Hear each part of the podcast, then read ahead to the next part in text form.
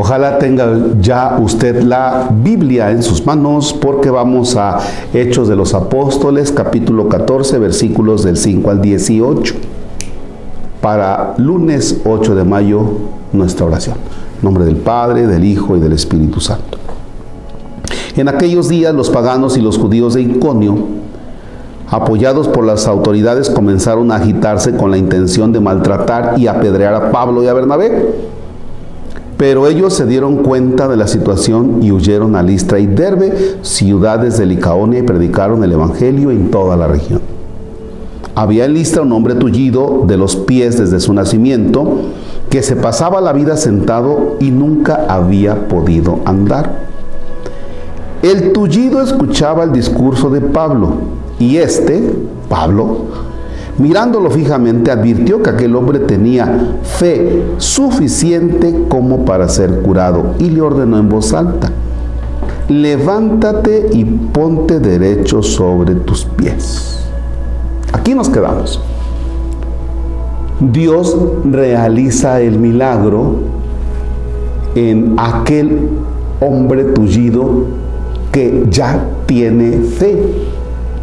No es que se realice el milagro para que el tullido dijera, ah, ah, ahora creo. El milagro es consecuencia de la fe del tullido. No la fe es consecuencia del milagro del tullido. No sé si me expliqué bien. ¿Ya? Pablo se da cuenta que el hombre tiene fe suficiente, por eso advierte, se da cuenta que en él puede realizarse un milagro, Dios puede realizar un milagro, porque él ya tiene fe, el tullido,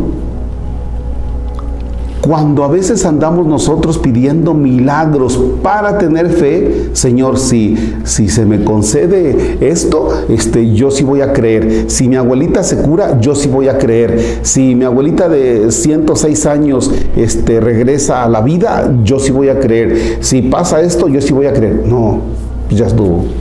Entonces estamos condicionando a Dios.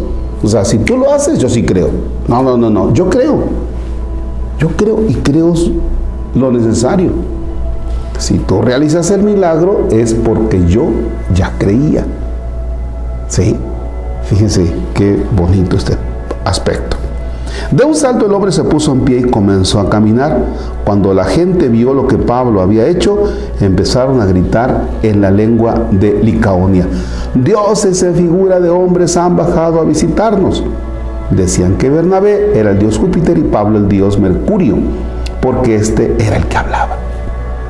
El sacerdote del templo de Júpiter, situado a la entrada de la ciudad, llevó a las puertas unos toros adornados con guirnaldas y junto con la muchedumbre quería ofrecerles un sacrificio. Válgame Dios.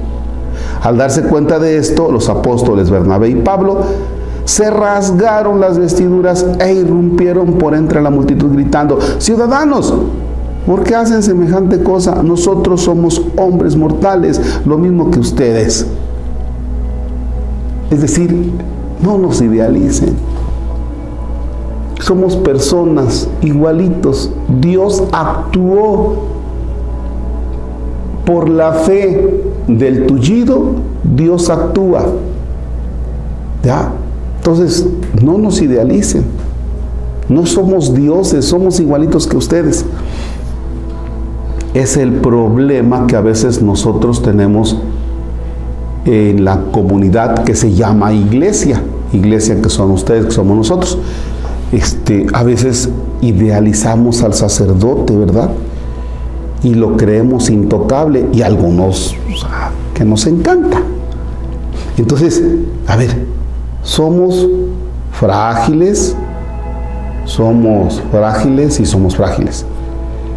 Y bueno, pues somos personas sacados de familias muy concretas, ya que comemos. Algunos le preguntan a mí, a la persona que nos ayuda en cocina, bueno, ¿y el padre qué come? Pues lo mismo que todos, caramba. Me encantan los frijoles con huevito, con eh, chile verde para morder, con queso, con tortillas, con café. Me encanta. ¿Ya?